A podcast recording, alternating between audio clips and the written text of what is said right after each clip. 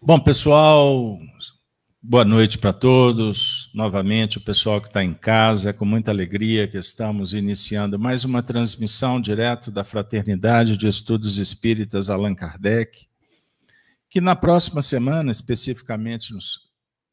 É, próxima semana não, essa semana mesmo, né? Dia 1 sábado, com...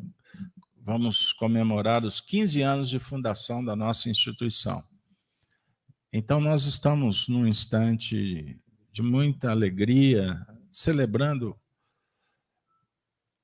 mais um ciclo que se abre, oportunidades que nos chamam para a transformação pessoal, o nosso crescimento moral, espiritual. E 15 anos é, um, é uma boa caminhada somos adolescentes, sob o ponto de vista da nossa casa. Mas uma adolescência muito bem vivida. Muitos amigos, muitas experiências, muitos momentos benditos nós pudemos passar, viver aqui dentro. Foram experiências que marcam a nossa caminhada, não é? E, naturalmente, a casa espírita é como se fosse uma estação, né? com chegadas e partidas. Nós estamos na viagem da imortalidade. E por aqui transitaram muita gente, presencialmente, né? fisicamente falando. Inclusive, o time do lado de lá tem ficado reforçado, né? Tivemos a notícia que o nosso o meu querido amigo Edivaldo desencarnou semana passada. Ele não é bobo nada. Ele está reforçando a turma do lado de lá. Olha, eu espero que vocês não empolguem. Né? A Beth foi aí uns meses atrás. Quem mais? Não é melhor não ficar listando, não, né? Porque vai diminuindo a, a, a turma do lado de cá, né? A Cida está preocupada, quer dizer, a renovação, enfim, brincadeiras. Mas muita gente boa teve por aqui, desencarnaram, não voltaram, ou voltam desencarnados, e outros que foram peregrinar por outros caminhos. Lembrando que a gente, cada um tem um propósito na vida. E Deus comanda, né, os nossos destinos. Mas, sobre o ponto de vista da produção, do trabalho, graças a Deus, a nossa FEAC, a nossa casa de Kardec, com a presença dos espíritos, com certeza contribuiu, contribuiu, contribuiu muito com muita gente. E somos beneficiados até hoje. Então, vocês que estão chegando agora, sejam bem-vindos. E espero que possam perpetuar, contribuir para que esse trabalho não morra, ele, ele siga adiante. Porque amanhã não, ser, não estaremos mais aqui. Quem vai estar? Vocês? Outras pessoas? Não importa. O importa é que o trabalho continue.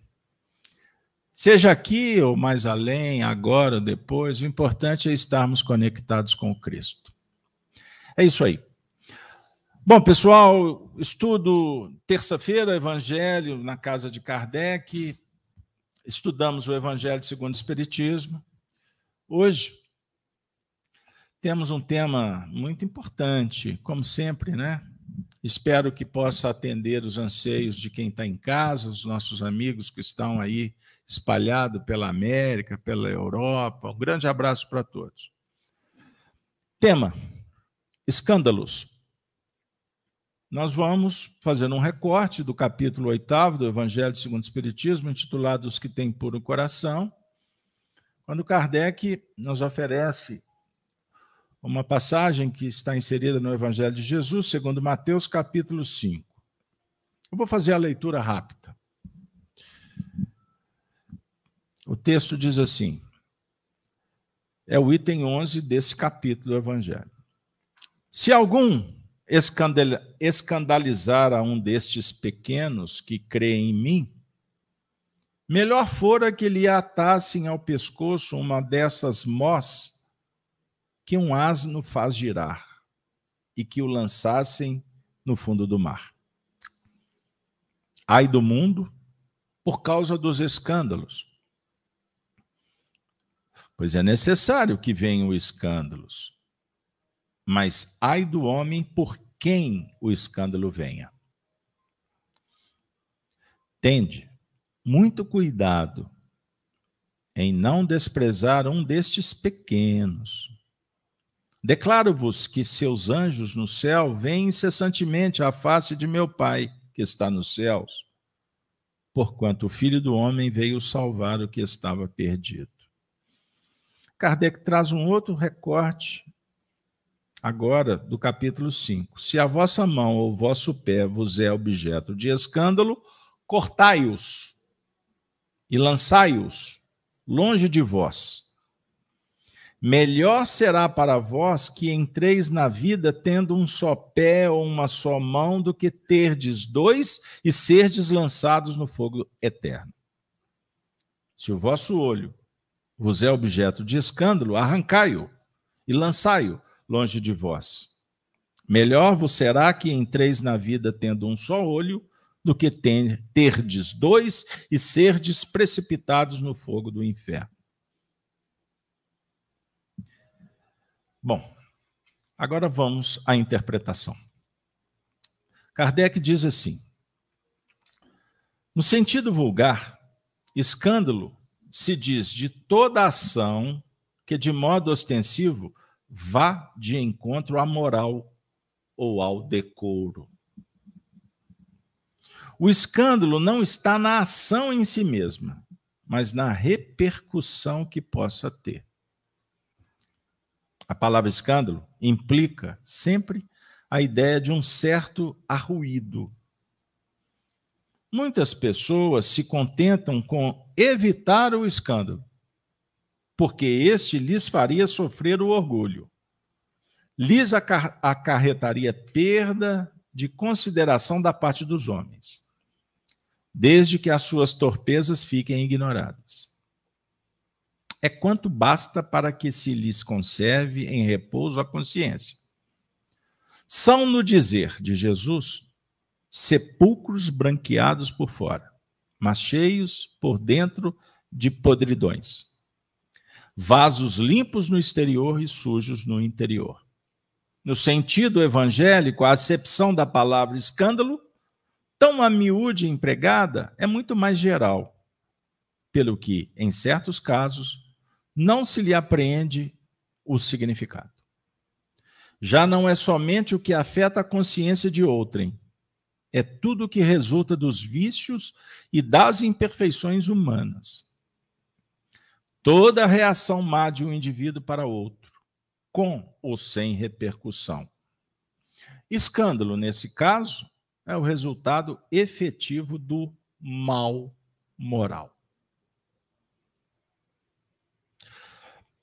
Kardec, então, inicia os comentários da noite dando a direção doutrinária para as reflexões que a nossa expectativa é que atenda o interesse e as necessidades de todos aqui presentes, encarnados e desencarnados. Então, já ouvimos, já lemos sobre essa passagem em muitos momentos da nossa vida.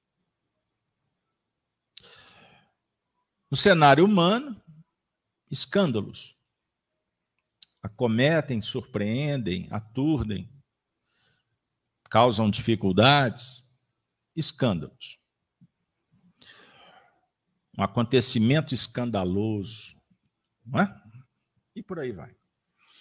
Então, Kardec abre a noite dizendo que, no sentido vulgar, o escândalo se diz de toda ação que, de modo ostensivo, vá de encontro à moral ou ao decoro. Ponto. Aqui já tem toda a nota, toda a indicativa para refletirmos. Então, vamos trabalhar a questão moral, o decoro, vamos falar de ética sob o ponto de vista individual, consciencial, que é o mais importante. Porque a gente encontra aqui na abertura do Evangelho segundo o Espiritismo que a doutrina espírita ela é uma proposta filosófica que traz para nós uma chave para compreender o sentido da vida. E o Espiritismo propõe uma grande mudança, é um novo paradigma, é um modelo. Um modelo que nos auxilia a compreender realmente de onde viemos e para onde vamos. Então, o Espiritismo propõe uma chamada revolução moral. Revolução no cenário humano. Trabalhamos hoje com Neio Lúcio no Evangelho em Casa. Estão lembrados, vocês que acompanham? Qual é a lição? Vocês se lembram? Quem? Pessoal no chat, coloca para mim aí. Qual foi a lição do Jesus no lar trabalhada hoje? Mas tem uma frase final do Neio Lúcio que ele diz o seguinte: que toda revolução humana propõe a luta do poder pelo poder. Discute-se o poder aqui para se implementar outro poder, mas na ótica humana. A revolução moral com Jesus é diferente, que propõe o conhecimento pessoal íntimo, entendendo a destinação, promovendo as alterações para que nós possamos dominar os impulsos, o instinto as paixões, e assim crescermos moralmente. Portanto, o Evangelho não é um, pro, um procedimento, não é uma ideologia, não é uma proposta para mudar o mundo de fora. Isso é o grande desafio para o cristão entender isso. Porque geralmente queremos pegar o evangelho para mudar o outro. Isso é o moralismo. Eu pego o evangelho e vou levar lá para a instituição. Vou pegar o evangelho e vou pregar para a comunidade. O evangelho, na verdade, entendam isso, é viver conforme a consciência. Porque o evangelho está esculpido na consciência de cada um. Todas as vezes que você colocar em prática uma virtude, seja qual for, você está vivendo o evangelho. Perceberam? Bom, o pessoal está respondendo aqui. Ó. Muito obrigado, Helena, Claudinha. É, a lição 13, para vocês anotarem, Jesus no lar. Tá? É o, o, vocês vão encontrar essa frase que eu acabei de citar, porque nós não podemos ficar citando sem dar a fonte.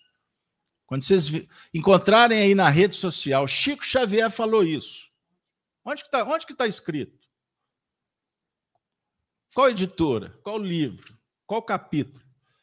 Para vocês não comprarem gato por lebre. Beleza? Pois bem, isso é decoro? Tem a ver? pois bem, pessoal, eu gostaria agora de então trazer a, a nossa querida Cida Vidigal. A Cida vai trazer para nós reflexões sobre o item 13 e o item 14. Eu só vou anunciá-los porque o item 13 tem a seguinte frase: é preciso que haja o escândalo no mundo. E o item 14 é necessário que o escândalo venha. Então, primeiro comente: é preciso que haja o escândalo no mundo. Ok, boa noite a todos. Que Jesus possa estar conosco neste estudo, mais um estudo aqui da casa de Kardec. É, aqueles que estão nos assistindo também, que a gente possa é, aprender as lições com Jesus. É preciso que haja escândalo no mundo. É, e o, o, Carlos Alberto falou muito bem aí sobre o conceito de escândalo, é, o, qual que é a acepção que nós vamos aplicar para escândalo. O escândalo entendido aí muitas vezes com aquilo que vai de encontro, é, vai contra aqueles valores que são valores caros aí para nossa para nossa sobrevivência, para a nossa evolução como espíritos. Então, quando Kardec começa, né, com é preciso e é necessário, ele traz aí duas afirmações que possuem o mesmo campo semântico, né? Quem precisa necessita, é, é preciso que esse escândalo venha ao mundo, é preciso que o escândalo, que haja o escândalo no mundo, mas é muito importante que a gente pense né, é, em algumas questões. A primeira delas é, nos remete aí à nossa imperfeição. O escândalo só existe porque somos imperfeitos. É, uma árvore boa, ela não gera frutos ruins. Uma árvore ruim, ela possivelmente ela vai ter os seus frutos aí com problemas. E é dentro dessa, dessa temática aí, né, dos escândalos, é, que nós vamos lembrar da Terra enquanto um mundo de prova e expiação. Então, portanto, onde o mal impera, o que faz muitos de nós aí é, sofrermos, né, Beto? Porque a gente fica, quem vai substituir esse monte de espírita que está envelhecendo e daqui a pouquinho não dá conta, né, de continuar os estudos? O mundo de prova e expiação é um mundo em que o mal impera. E ele só impera porque nós somos seres imperfeitos, porque nós ainda praticamos o escândalo, porque o mal ele é exatamente a consequência da nossa imperfeição. Se fôssemos perfeitos, nós praticaríamos apenas o bem. Possivelmente estaríamos em mundos ditosos e não estaríamos vivendo tanta dor e tanto sofrimento. Então, o item 13, quando, quando Jesus fala sobre essa necessidade, esse precisar, né, que haja escândalos no mundo, tem muito a ver com o nosso processo de purificação também. O escândalo é necessário para que nós acordemos, para que a gente perceba a diferença entre aquilo que é bom e aquilo que não é tão bom. Para que a gente é, consiga é, entender algo que foi dito aqui pelo Carlos Alberto na lição anterior, não é tanto o escândalo que é o problema. O maior problema são as suas repercussões significa dizer que são aqueles tantos quantos vão ser influenciados por esse escândalo. São tantos quantos vão olhar para aquele escândalo e normalizar aquele escândalo, e naturalizar aquele escândalo, uhum. o que pode desvirtuar o nosso propósito enquanto espíritos reencarnacionistas.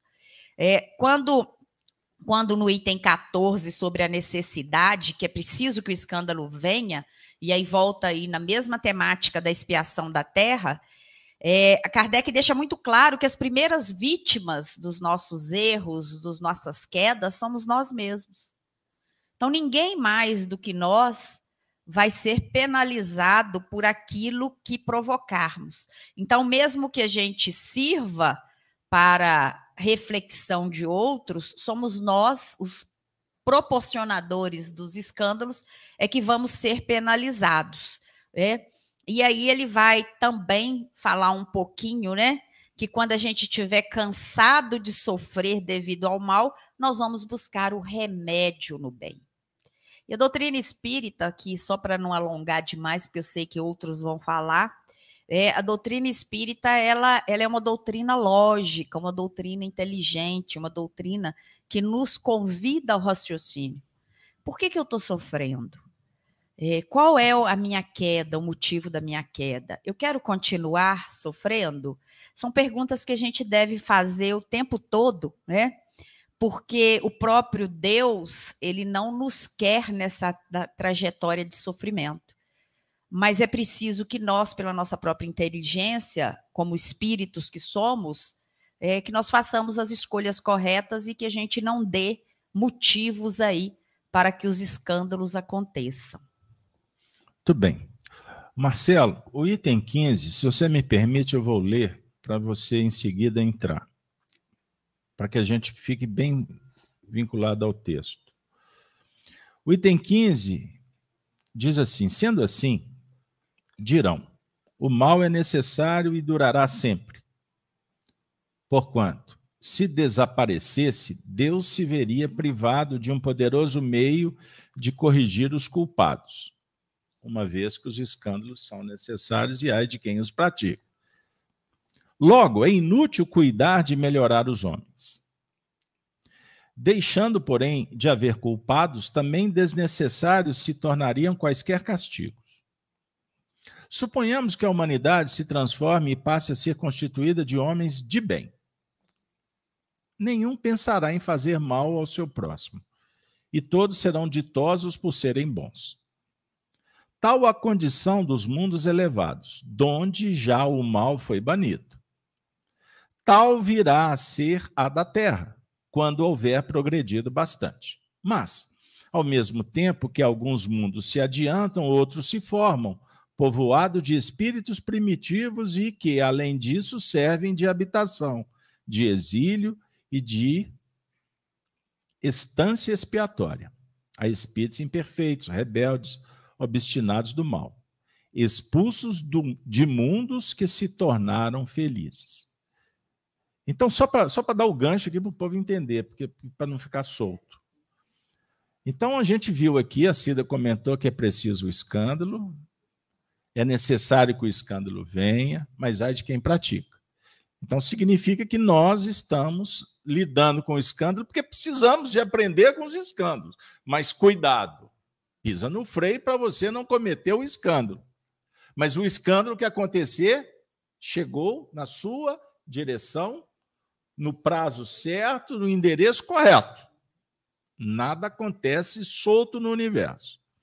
Então, o texto aqui, Marcelo, agora te dou o gancho, para falar que o porquê que isso está caracterizando o nosso mundo e esse expediente que Deus utiliza no cosmos, porque existe mundos superiores e mundos inferiores.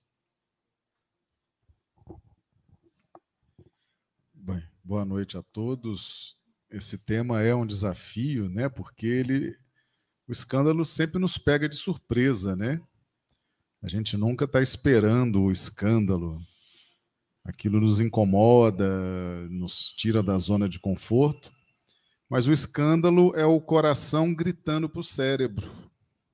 Quando acontece alguma coisa desagradável, o nosso sentimento recebe um impacto.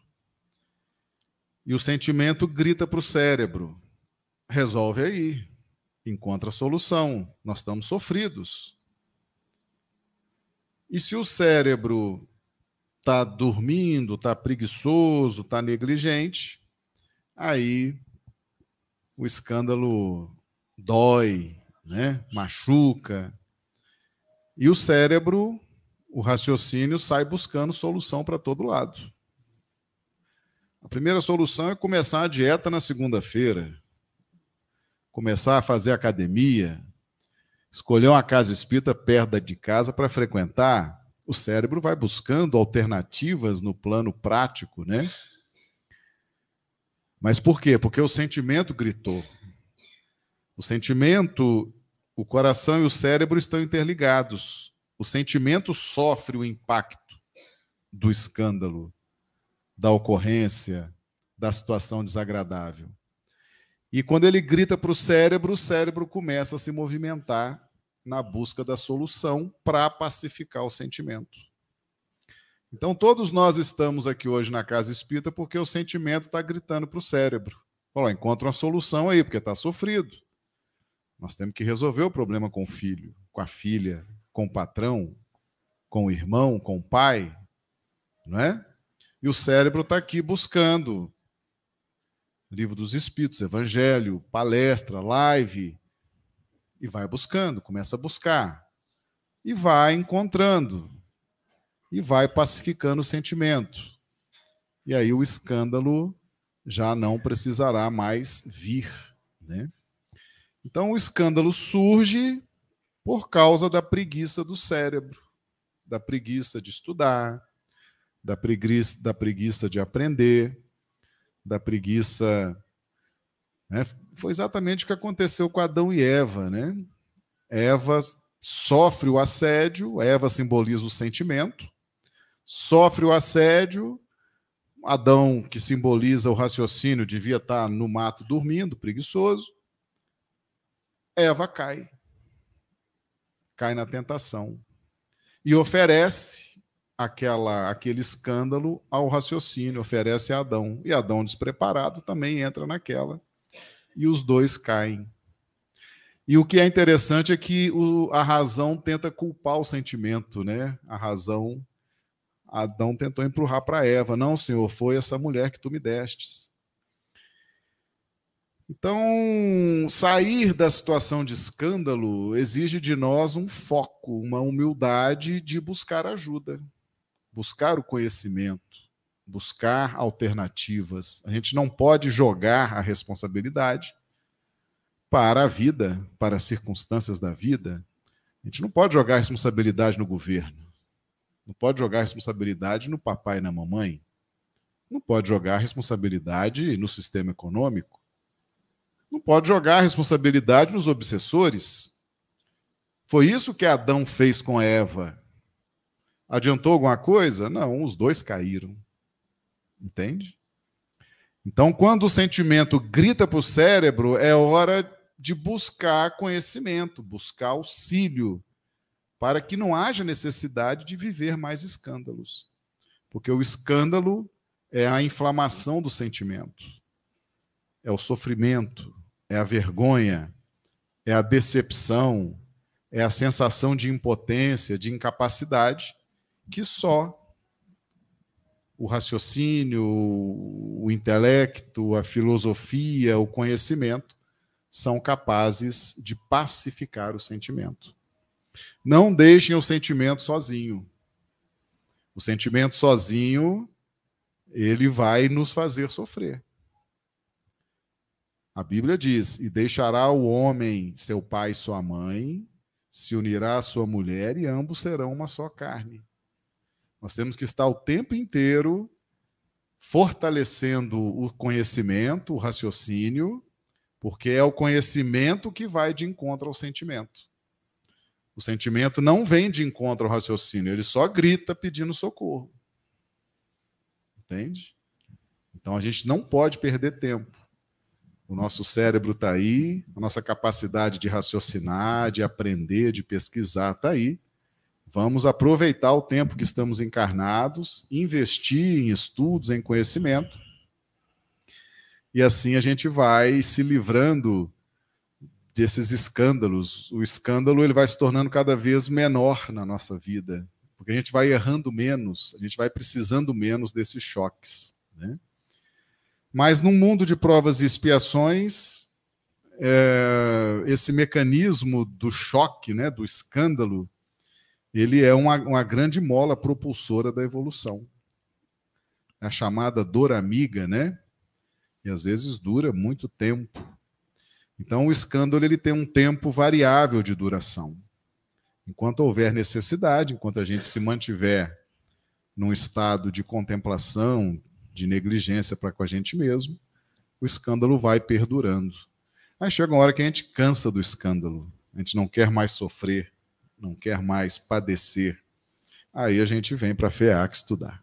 Hum, muito bem. Então, nós estamos aqui num cenário em que está sendo colocado pela doutrina espírita que o nosso planeta faz parte de um sistema.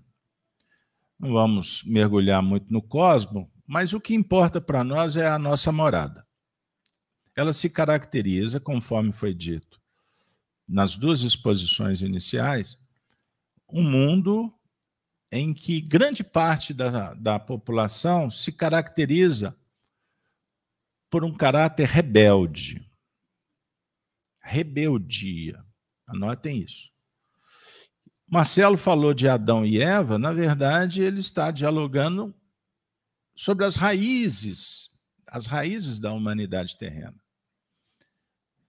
Então pensem nessa figura. Fomos expulsos de um lugar muito bom. Expulsos porque não nos comportávamos adequadamente. Porque quem estava na, na linha evolutiva, trabalhando com as leis naturais, que são justas, belas, harmônicas, permaneceram nesse paraíso. As beatitudes, isso incomoda os materialistas porque acham que é um conto, um conto de fadas. Mas na verdade, nós estamos falando de escala evolucional. E esse paraíso, na verdade, paraíso dialoga com bem-estar, com estado de alma. Esse momento aqui é um paraíso para muita gente. Tem espíritos que estão se encontrando aqui agora, Eles estão no céu. Imagine um, um viajor que caminha num lugar escuro, sem alimento, sem luz, sem companhia, de repente vê uma tenda ali no cantinho, tem uma luzinha lá, eu vou lá, quem sabe eu tenho o que eu preciso. Está com fome, está com frio, tá com sede. Imagine, você já passou esse aperto? Aí de repente você encontra o que você precisa? É o céu. Bênção. Não é assim? Você estava no sufoco. Da mesma forma, quando a gente vive momentos agradáveis, um filho que nasce, um sonho que se realiza, uma oportunidade de trabalho, seja o que for, que te cause bem-estar, isso é um prêmio. Então, o diálogo, quando falamos sobre terra, planeta, humanidade, naturalmente você vai se lembrar de tudo que está acontecendo ao entorno. E vivemos num mundo materialista que a sensação muitas vezes é que o plano deu errado, deu ruim. Não é? Você acredita num, num, determinado projeto, apoia, daqui a cinco minutos você está vendo que você fez uma grande lambança. Pô, devia ter pesquisado mais. Quer dizer, decepção, aí você vai lidar com uma série de questões. O filho foi lembrado aqui, a família. Allan Kardec dialogou com os espíritos e colheu dele experiências sobre a realidade do mundo espiritual. Então, estudar o espiritismo é conhecer essas pesquisas. É um método científico que foi adotado. Mas se você não é espírita, você que me acompanha na internet, hoje nós temos um ramo da ciência que está aprofundando nessas pesquisas, por exemplo, com a regressão hipnótica de memória.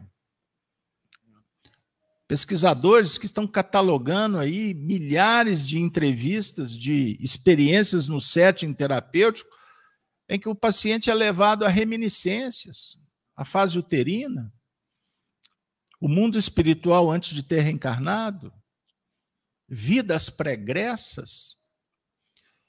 E é extraordinário a ciência conjugada com o espiritismo kardeciano, nos mostrando que o que está na obra espírita está sendo comprovado. E o que nos importa? Importa que a gente entenda o seguinte: que a nossa existência ela tem um objetivo muito claro: evoluir e que o sexo, a família, a etnia, o clima, o lugar que você habita, tudo isso faz parte de um cenário que corrobora para que a gente evolua. Agora, o que eu fizer, eu posso definir como um céu ou como um inferno, de acordo com a minha escolha. Então, o indivíduo hoje está aqui, reencarnado é, no Brasil, sofrendo essas questões todas que cada um aqui pode elencar dentro do seu plano de interação, de vivência. Mas tem um outro que está reencarnado lá, no, lá na Turquia. Viveu lá agora um problema de um terremoto. Foi natural, não foi natural? Pesquise. Teve um terremoto. Teve um terremoto. Quantas, Quantas milhares de pessoas morreram? Desencarnaram? Vocês imaginaram os familiares que perderam familiares, que desencarnaram no terremoto? Talvez pior para quem ficou, perdeu tudo. Mas tem um outro que está vivendo lá na.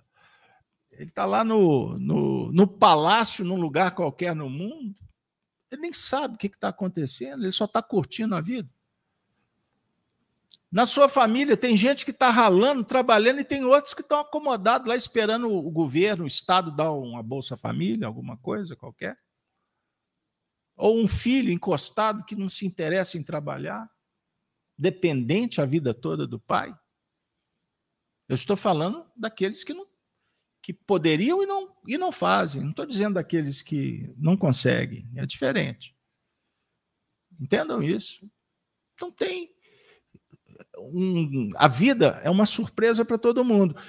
E se o cenário é de aflição, de dificuldade, esses escândalos, eles estão chegando para que a gente possa despertar que não é o mais importante, não é dinheiro, não é você ser homem ou mulher.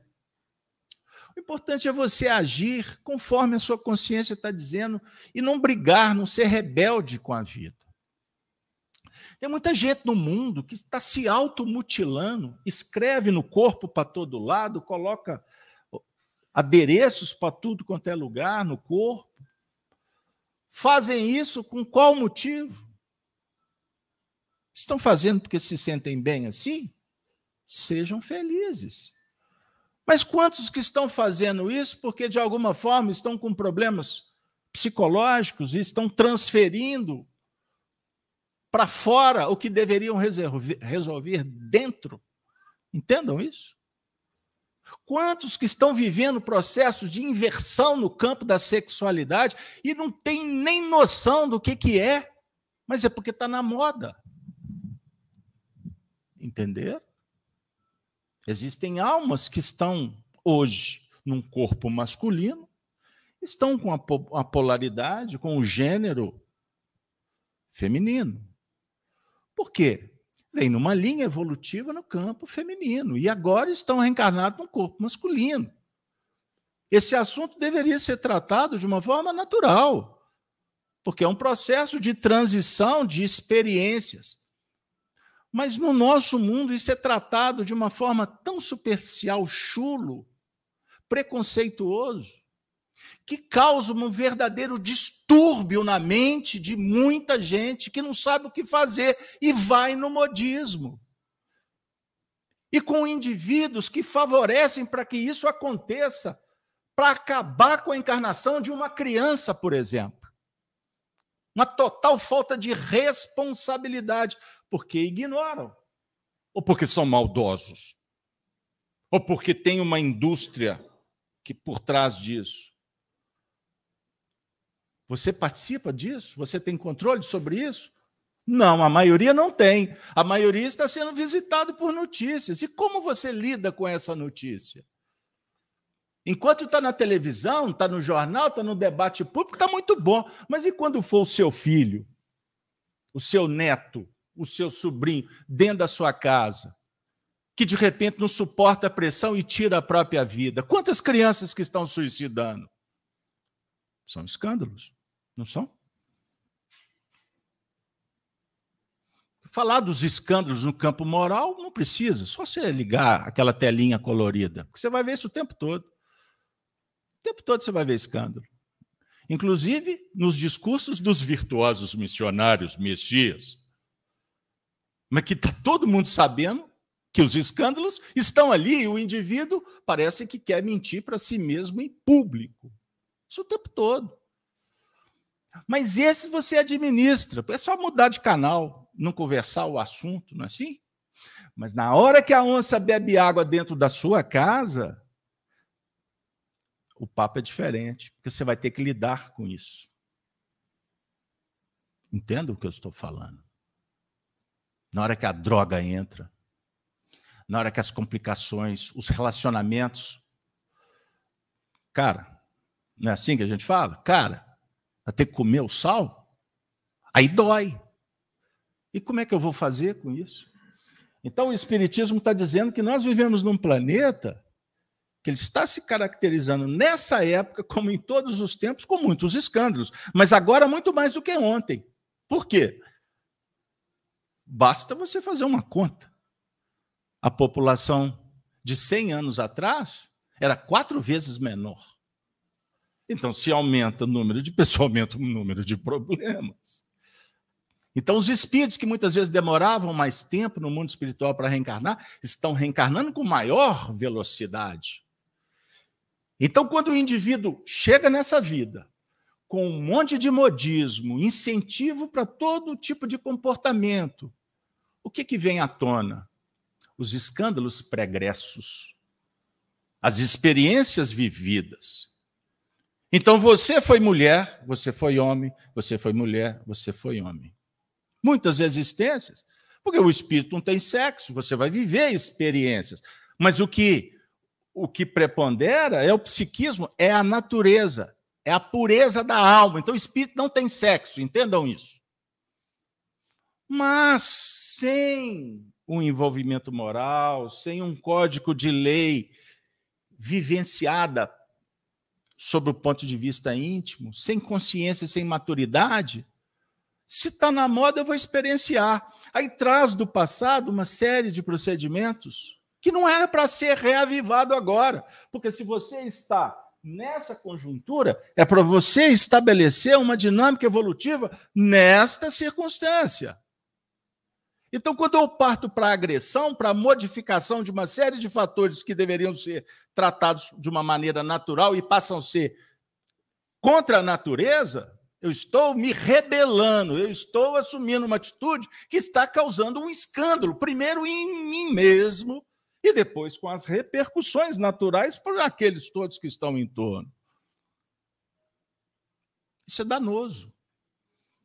Nós vamos recolher em celeiro. Então, Cida, os escândalos são necessários?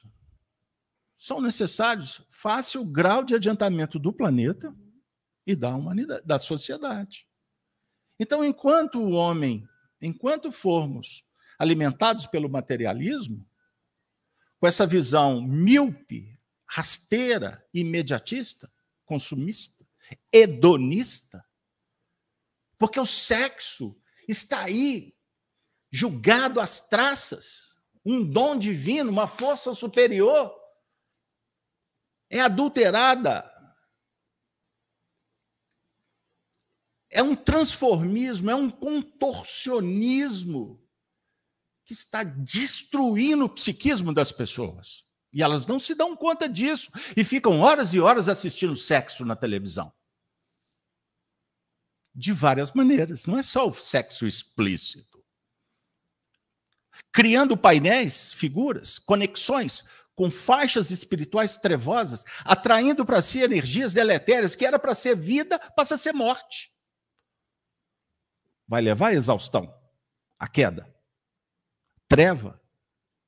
Então, o indivíduo que está ser viciado e que se vicia, como é que ele vai desencarnar? Como é que são suas noites de sono? Quais são as companhias espirituais que está junto? Vocês estão entendendo como é que o assunto é complexo? Então, Marcelo falou: vamos, vamos estudar a doutrina espírita, vamos nos livrar dos escândalos? Faça isso na sua vida pessoal, que você vai estar dando um passo gigantesco. Porque você não vai conseguir fazer isso na vida dos outros. Porque cada um vive conforme as suas obras e recolhe conforme ele dá conta. Uma pessoa me procura e fala assim: como é que eu vou fazer para tirar o indivíduo daquele vício? Eu falo assim: cuida do seu. Mas eu queria tanto. Mas é a realidade. Você não vai destruir um muro, uma construção que foi edificada durante muitas encarnações. Se você tirar isso do indivíduo, ele cai e morre. Então, muitas vezes é preferível ele estar lá no gueto, porque ele lá ele está junto com as suas companhias e um garante o outro para não perderem o elemento do grupo, da, do, da tribo. Entender? É como se eu tirasse o hóspede do hospedeiro. Eu posso matar o hospedeiro. Entendeu? Existem processos obsessivos que os espíritos não podem entrar, que eles vão causar um transtorno coletivo. Perceberam o que eu estou falando? Então o assunto é muito amplo, complexo e tem que ser tratado com muito carinho, respeito, cuidado e com muita sensibilidade para a gente não ferir corações. Mas aqueles que nos ouvem, você não está ouvindo isso por acaso. Chegou a hora de você compreender e talvez despertar, porque se você não se preparar, pode ser que amanhã os escândalos podem nos pegar surpresa e a gente não dá conta deles. Mas ai daquele por quem vem o escândalo. Quer dizer o que, Cida? Bom, eu acho que depois da sua fala. Bom, depois da sua fala, né? Pouco, pouco resta aqui para gente, mas ai daquele que vem os escândalos, é uma alertiva para todos nós, né? Nós precisamos tomar muito cuidado, é o vigiar e orar, né? A gente precisa vigiar as nossas ações, vigiar os nossos impulsos, que muitas vezes vão nos levar para caminhos tortuosos. É, que, seja, que os escândalos sirvam para aprendermos com eles mas que nós não sejamos os instrumentos causadores dos escândalos, porque nós vamos responder por eles. Nós, como espíritos encarnados, nós somos responsáveis por todos os nossos atos. Nós já saímos daquela fase de infância é, espiritual em que transferíamos para os outros as responsabilidades das nossas ações. Hoje, o que eu faço, eu respondo por ele. E é por isso mesmo que até no, no item 16 fala aqui, né, da pena de talião, é, a lei de tal tipo, conforme a nossa ação. Muitas vezes a gente entende isso até, e foi entendido por um tempo, como algo muito literal, mas é preciso que a gente entenda isso também transcendendo, transcendendo aí a espiritualidade. Aquilo que eu estou semeando é o que eu vou colher. Ninguém vai colher o que não semeou. Nossas escolhas são nossas responsabilidades. É, ai daquele, daquele que provoca aí o escândalo. Ai daquele que negligencia as leis divinas. Ai da, as leis divinas são as leis naturais, as leis de Deus. Então, quando todas as vezes que nós somos é, descuidados com essas leis, nós estamos trazendo para nós a responsabilidade dos nossos atos, ainda que esses atos sirvam de exemplos educativos, pedagógicos para outros, mas a responsabilidade é nossa sobre eles. Muito bem. Pessoal, eu fui orientado hoje à tarde, vocês verem.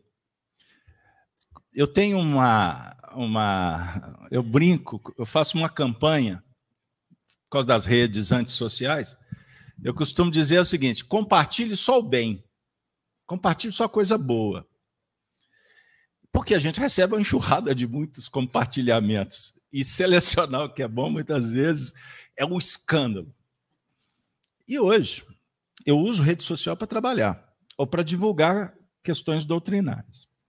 E hoje, é, eu fui premiado com um vídeo curto, nove minutos.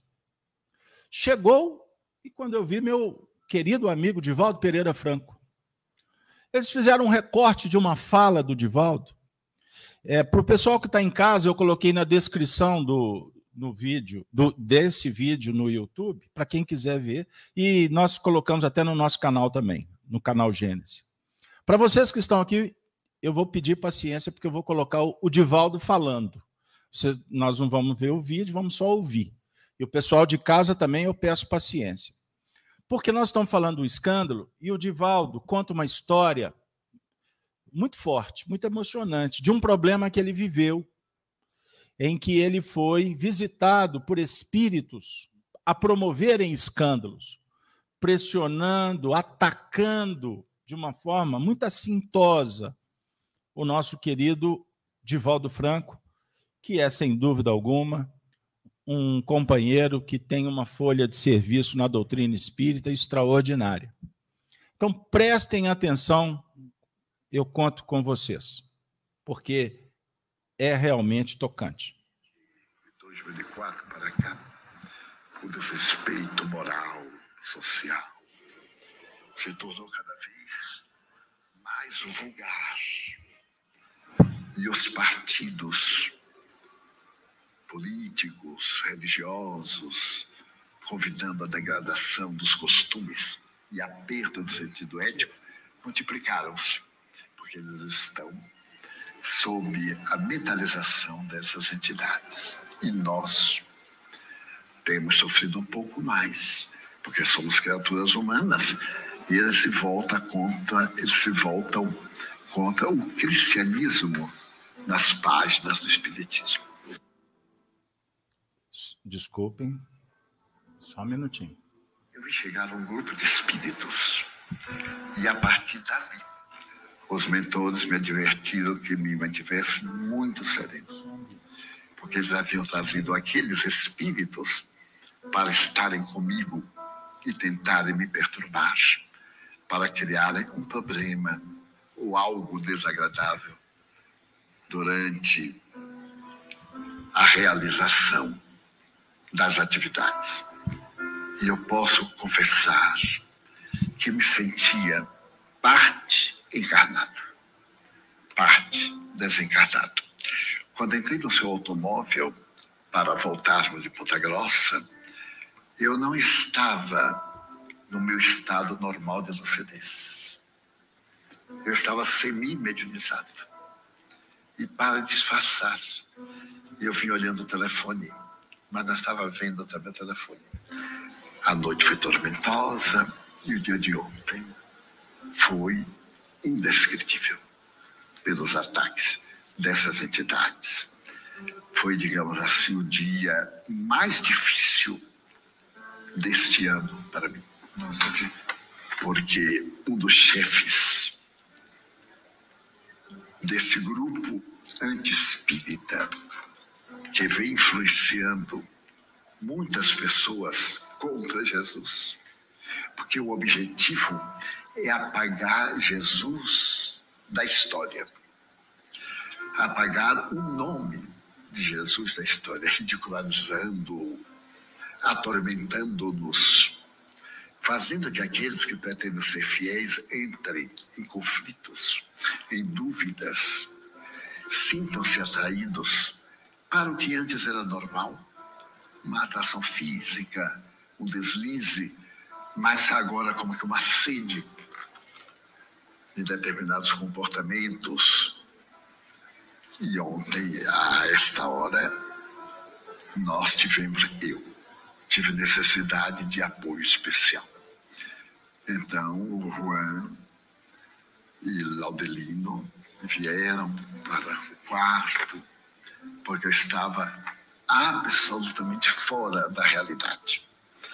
E eu disse, eu disse para eles: eu, eu lamento, porque estou semelhante a um médium obsidiado, a um médium de princípios, porque eu estou fazendo espetáculo, peço desculpa a vocês, mas não estou normal. E isso vai prejudicar a palestra. E no íntimo, o impulso para viajar, para ir embora. Eu sabia que eram eles, né? Criaram assim uma situação desagradável. Então, Juan sugeriu lermos o Evangelho, aplicamos um passe, e eu vendo-os, e eles me dizendo coisas que eu não me atrevo a repetir, aturdindo o cérebro e também o meu caráter, porque todos nós temos caráter, dizendo coisas perversas que eu poderia continuar na mente. Eles me aplicaram o passe. E eu roguei a proteção de Jesus. Eu disse, eu disse, o Senhor sabe que eu o amo. Então, em benefício dos que irão à palestra, o seu amor me ajude. E eu vi, quando entraram as entidades venerandas, eu vi uma entidade que é protetora da Federação Espírita do Paraná, mas que não é conhecida. É uma espécie de Orconcur, um espírito nobre, refulgente. Quando ele entrou assim pela parede, aquele, o que o povo chama de esplendor, encheu o quarto. Ele me pôs a mão assim no coração, depois aqui no centro cerebral, e me disse: Vamos com Cristo. O cristão verdadeiro tem que ter o holocausto. Vamos para o holocausto. Nós vamos incorporá-lo, utilizá-lo da aparelhagem mas os seus conceitos não nos coloque para não nos atrapalhar. Faça as suas narrações, mas nós vamos encaminhar. E então eles viram. E esse espírito veio realmente comigo. Mas eu não vi sempre o espírito, eu vi o foco. Eu caminhava paralelamente. E na hora em que você começou a falar, ele se acercou e lhe deu uma assistência especial para poder dulcificar o coração e apaziguar o seu organismo. E então o Espírito começou a me delinear a palestra e disse: a paz tem que ser o amor no seu estado de santificação. E aí veio crescendo. E as últimas palavras, eu ainda me lembro quando digo assim: somente o amor ali foi incorporado. Até a parte final, quando ia terminando, ele me cedeu lugar para a prece. O que quero dizer? É que nós estamos em guerra com o mundo espiritual. Guerra esta desde abril, dia 4 de abril de 2004, quando muçulmanos e judeus perseguidos declararam acabar com a figura de Jesus na terra. E, naturalmente, atacar-nos a nós, as espíritas. E eu perguntei, mas por que nós, as espíritas? E o rabino me disse, porque são os cristãos. Eu digo, não. Mas o cristianismo tem dois mil anos, não, senhor. O cristianismo real vai até mais ou menos o Edito de Milão, 313, e aí surge, eu peço licença, sem querer diminuir outra doutrina. Surgiu uma doutrina em nome do cristianismo, porém romana. Observe que é Igreja Católica Universal Apostólica de Pedro e Paulo Romana da né, igreja tal, tal, tal cristã. Era uma igreja de Roma, uma espécie de paganismo monoteísta. E com o advento do Espiritismo, renasce Jesus. E os senhores são cristãos.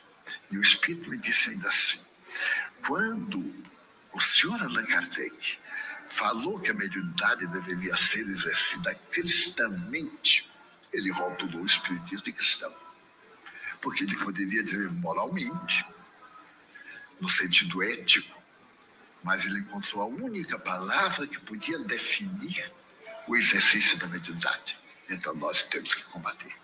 E observe que de 2004 para cá, o desrespeito moral, social, se tornou cada vez mais vulgar e os partidos políticos, religiosos, convidando a degradação dos costumes e a perda do sentido ético, multiplicaram-se, porque eles estão sob a mentalização dessas entidades. E nós temos sofrido um pouco mais, porque somos criaturas humanas e eles se voltam contra, eles se voltam contra o cristianismo nas páginas do Espiritismo.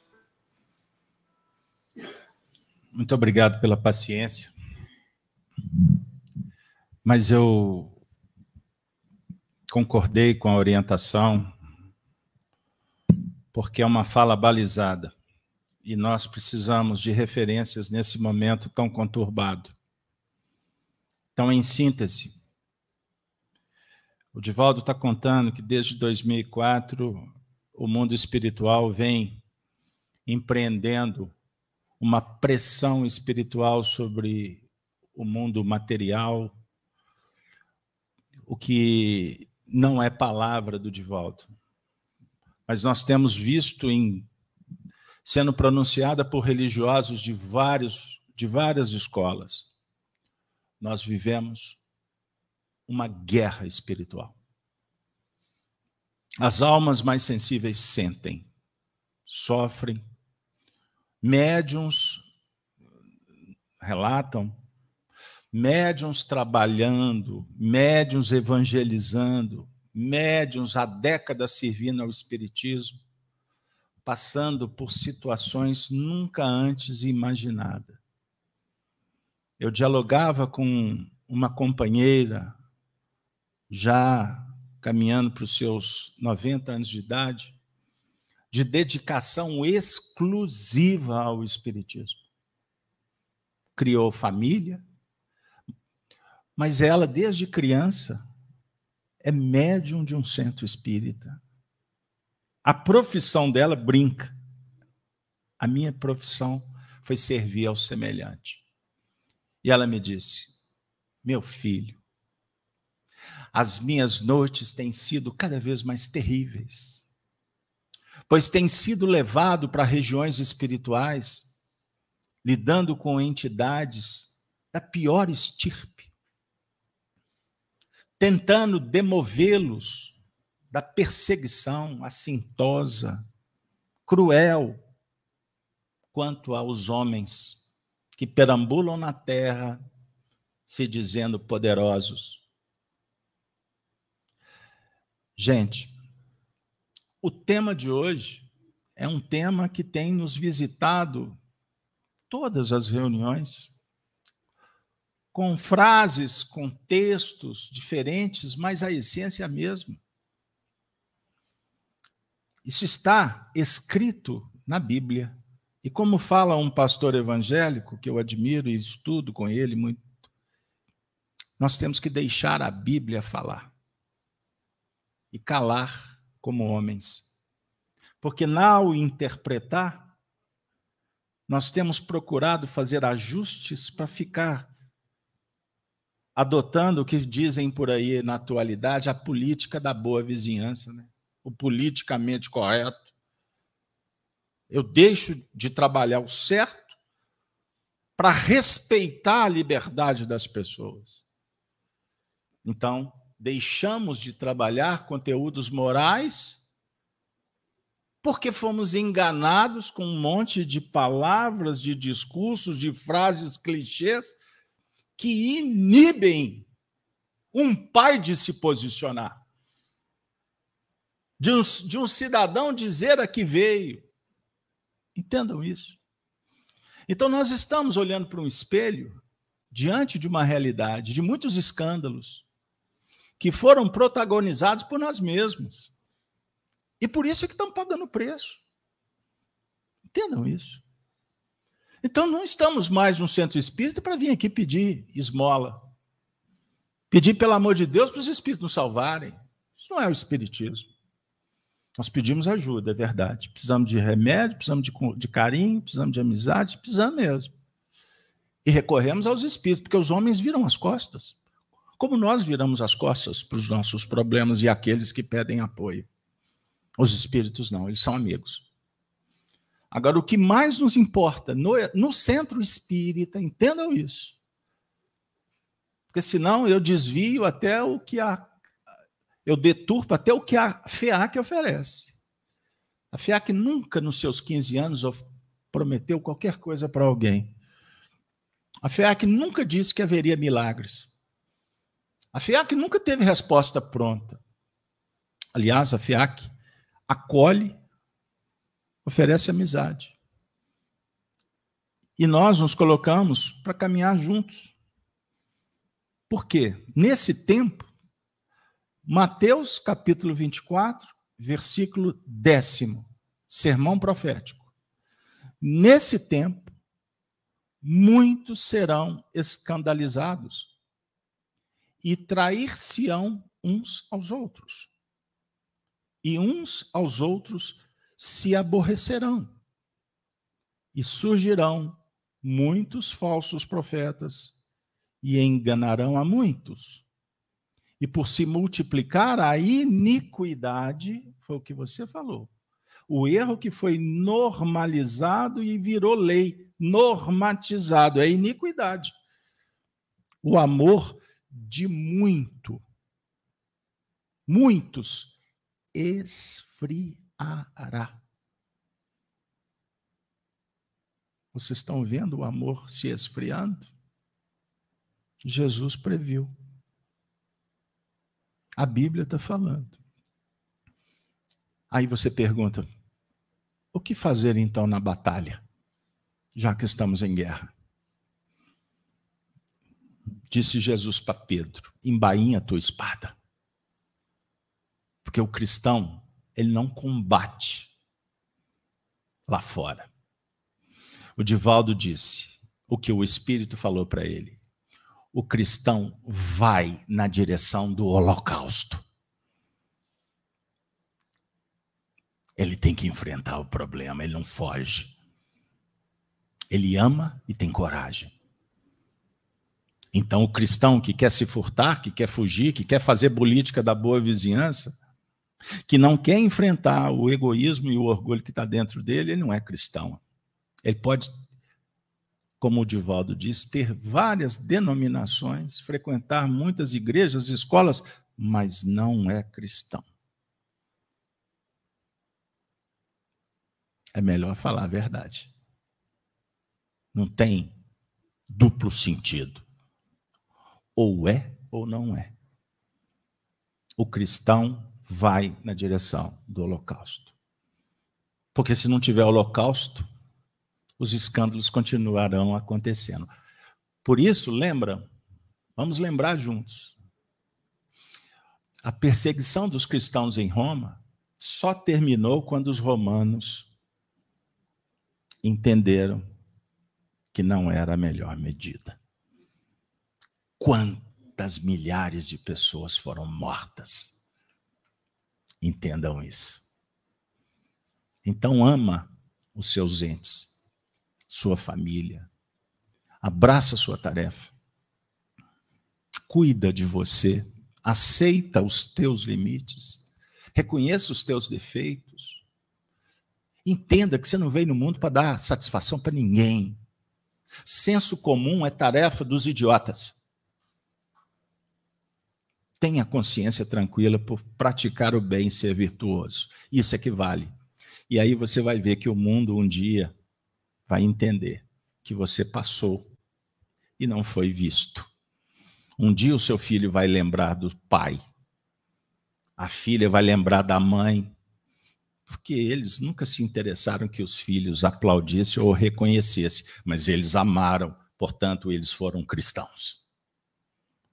Marcelo, eu vou te pedir para fazer a prece final, agradecendo a Cida, a participação, agradecendo a todos por mais um momento de espiritualidade, mais uma viagem ao inusitado, nos deparando com as surpresas, mas saibam que tudo isso é por amor. Espiritismo não vai dar tapinha nas costas de ninguém.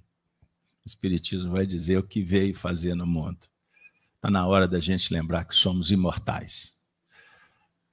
Fora isso, como dizia meu amigo Arnaldo Rocha, parafraseando o Chico Anísio, é pura churumela. Vamos encerrar. Agradeço toda a equipe, o Marco Aurélio, né? Agradeço o Bruno, agradeço a equipe dos passistas, o pessoal do atendimento fraterno. Atendimento fraterno, a atividade retornou.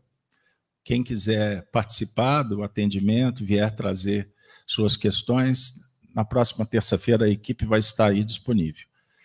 Assim, desejo a todos que estão nos seus lares uma boa noite, segurança, paz, saúde. E amanhã, às 6h52, mais um Gênesis no lar. O Evangelho depois que o galo canta. Quem levanta de madrugada, quem cedo madruga, Deus ajuda, não tem uma história assim? Então venha participar conosco. Marcelo, a prece, por favor. Então vamos manter nossas vibrações elevadas, com sentimento de gratidão a Deus pela oportunidade de estarmos aqui reunidos nesta casa de oração para os trabalhos de iluminação de nossas vidas. Agradecemos a equipe espiritual que nos acolheu, agradecemos a presença de todos que contribuíram da sua forma para o êxito dos trabalhos desta noite. E rogamos ao nosso Mestre Jesus que continue a nos favorecer com as oportunidades de redenção e aperfeiçoamento. Que possamos agora ter um bom retorno aos nossos lares, em paz, em segurança, e que tenhamos uma noite de sono reparador das nossas energias. Fica conosco, Jesus, hoje e sempre. Que assim seja.